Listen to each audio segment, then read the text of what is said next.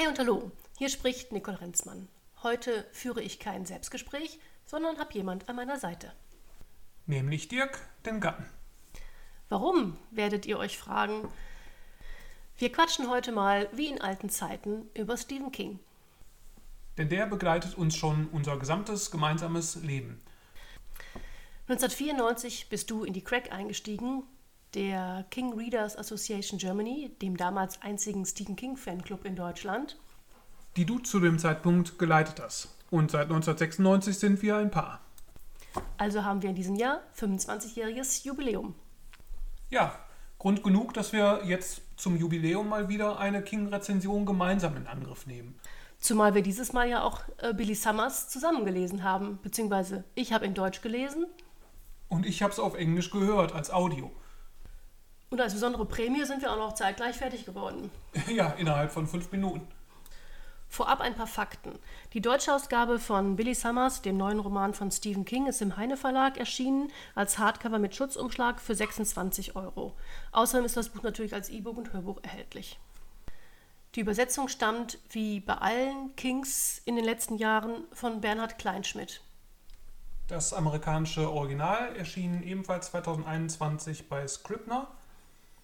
Ich habe es allerdings mir vorlesen lassen von Schauspieler Paul Sparks, bekannt aus der Serie House of Cards, erschienen bei Simon Schuster Audio.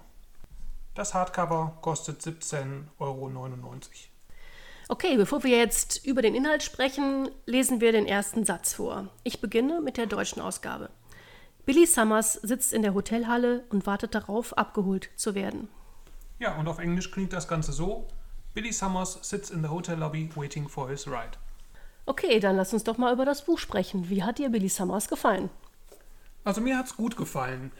Ähm, jetzt muss ich dazu sagen, ich bin in den letzten zehn Jahren so ein bisschen ins Hintertreffen geraten, was die King-Bücher angeht hatte nicht mehr so besonders viel Zeit dafür und äh, im letzten Jahr habe ich dann wieder aufgeholt, indem ich mir die ganzen Bücher als äh, Simon Schuster Audio habe vorlesen lassen und äh, deswegen sind mir die äh, Bücher der letzten zehn Jahre noch äh, relativ gut im Gedächtnis und ich deswegen würde ich sagen, das äh, rangiert irgendwo in den, im obersten Drittel. Also ich würde ihm mal so vier von fünf Punkten geben.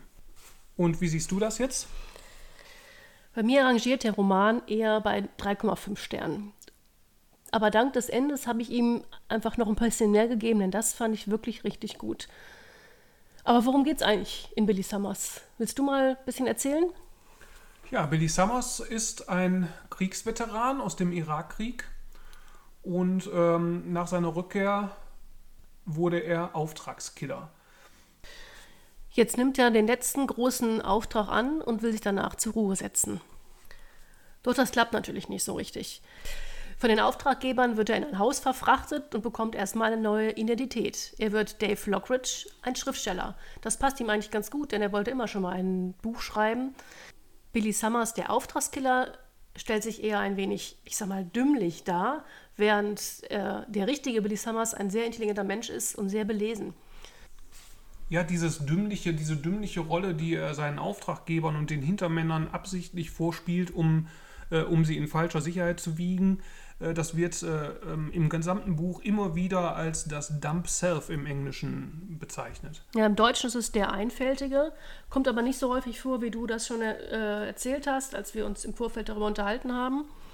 Wichtig ist auf jeden Fall, dass Billy Summers grundsätzlich nur schlechte Menschen tötet. Das ist sein Mantra das ihn sein ganzes Leben lang verfolgt. Und darum recherchiert er auch im Vorfeld, ob die Personen, die er töten soll, wirklich schlechte Menschen sind. Im aktuellen Fall wird ihm das bestätigt, dass es ein schlechter Mensch ist, der auch im Gefängnis ist. Er weiß aber nicht, wer die Drahtzieher sind, denn seine Auftraggeber haben ebenfalls Auftraggeber, was das Ganze ein bisschen mysteriös macht. Außerdem bekommt er verdammt viel Geld dafür. Ein kurzer Ausschnitt aus dem Buch.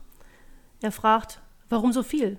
Bisher hatte er für einen Auftrag höchstens 70.000 bekommen. Das ist doch kein Politiker, oder? So was mache ich nämlich nicht. Ganz und gar nicht. Ist es ein schlechter Mensch? Nick lacht, schüttelt den Kopf und betrachtet Billy mit echter Zuneigung.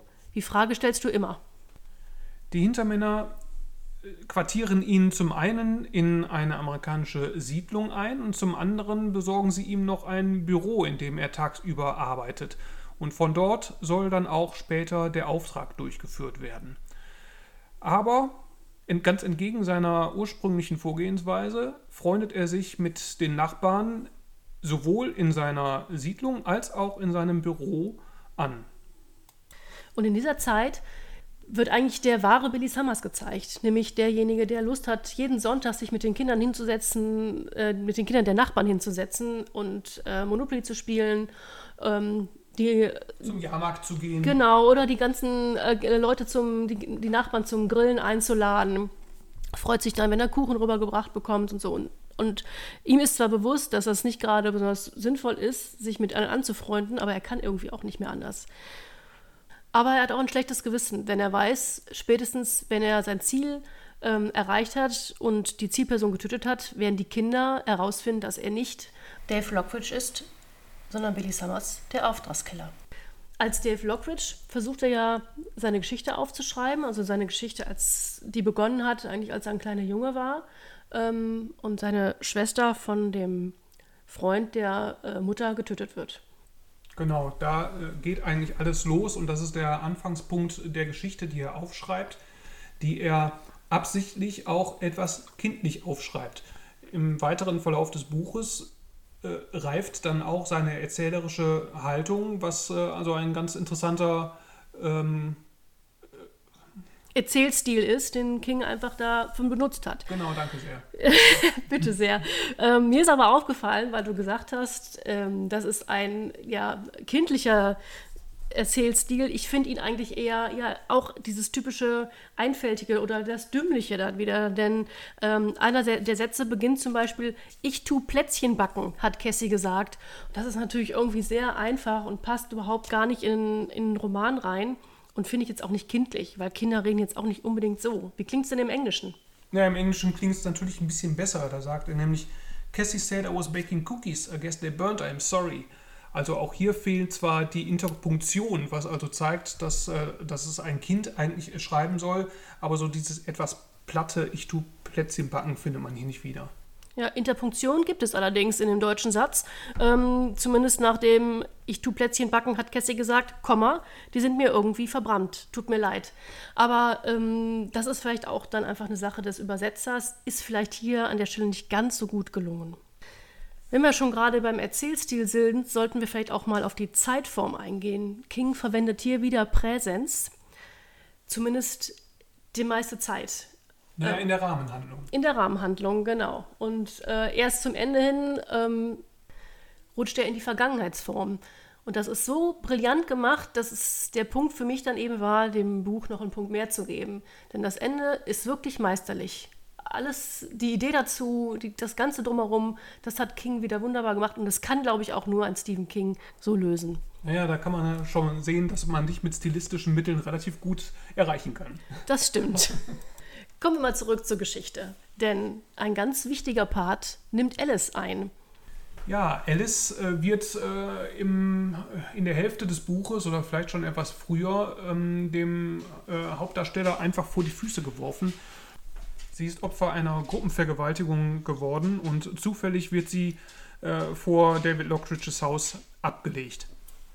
Auf dem Klappentext der deutschen Ausgabe wird Alice auch erwähnt. Es geht aber in der Hauptfigur immer nur um Billy während die Originalausgabe das ganz anders macht. Genau, da wird äh, das Ganze nämlich als das überraschendste Duo in der King-Geschichte angepriesen. Und genau das ist es tatsächlich auch. Alice und Billy werden jetzt, so seltsam sich das auch anhören mag, ein Team. Er ist 44 Jahre alt, sie 21. Das sollte man vielleicht in diesem Fall einfach mal dazu sagen. Denn das macht King wirklich sehr feinfühlig auch wenn die ganze Geschichte um Alice ziemlich schwierig ist, ähm, finde ich eigentlich die Art, wie sich dann Billy damit auseinandersetzt, wirklich sehr ähm, empathisch und sehr interessant. Ja, und zeigt Billys eigentlichen Charakter. Denn Alice leidet immer mehr an Panikattacken und äh, Billy hilft ihr äh, hier mit einem äh, Kinderlied, was seinen äh, Kameraden und verwundeten Kameraden insbesondere auch schon im Irakkrieg immer geholfen hat. Im Englischen ist das äh, The Teddy Bears Picnic, ein Kinderlied, was hier wohl äh, kaum bekannt sein dürfte, von 1932. Und darum wurde in der deutschen Ausgabe auch ein anderes, eher bekanntes Kinderlied verwendet, nämlich Ein Männlein steht im Walde. Ja, grundsätzlich ist hier aber der empathische Charakter von, von Billy äh, immer recht gut äh, zu sehen, wenn man, äh, wenn man hört und liest, wie liebevoll er sich um Alice äh, und ihre Probleme kümmert. Ja, und kümmern ist ja wirklich hier ein Stichwort, denn er kümmert sich ja dann auch dann darum, äh, was mit ihren Vergewaltigern passiert. Wobei man dazu auch wieder sagen muss, dass er hier Rache nimmt. Also Billy Summers, so einfühlsam er auch manchmal sein kann und auch so ähm, empathisch er ist, er ist nicht nur Kriegsveteran und Auftragskiller, sondern auch jemand, der auf Rache aus ist. Und das zieht sich durch das ganze Leben. Ja, im Grunde genommen ist er ein Racheengel. Ich glaube, Alice hat ihn als äh, ihren Schutzengel bezeichnet, aber im Grunde genommen ist er ein Racheengel. Der Leser fragt sich natürlich auch während des Lesens, ist das der richtige Weg? Selbstjustiz? Stephen King verpackt in Billy Summers auch sehr viele Themen. Da wäre halt die Vergewaltigung. Wir haben äh, Kindesmissbrauch, wir haben Gewalt in der Familie, ähm, Alkoholkonsum. Drogenkonsum. Richtig. Und somit würde ich sagen, das ist alles, was ein guter Thriller ausmacht, womit wir da auch bei dem Thema sind. Es ist ein Thriller. Ja, warum auch nicht? King hat ja in letzter Zeit relativ äh, viele Thriller geschrieben oder im Laufe der Zeit einige Thriller geschrieben. Äh, zuletzt waren es ja die äh, Bill Hodges äh, Trilogie oder zumindest die ersten beiden Teile. Auch der dritte hatte dann äh, schon wieder eher was Fantastisches.